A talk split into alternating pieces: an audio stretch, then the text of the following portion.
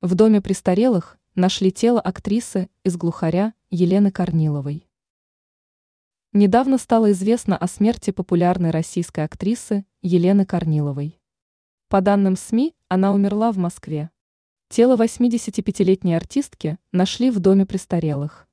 Как сообщает московский комсомолец со ссылкой на телеграм-канал «Шот», тело актрисы обнаружила медсестра пансионата для пожилых людей.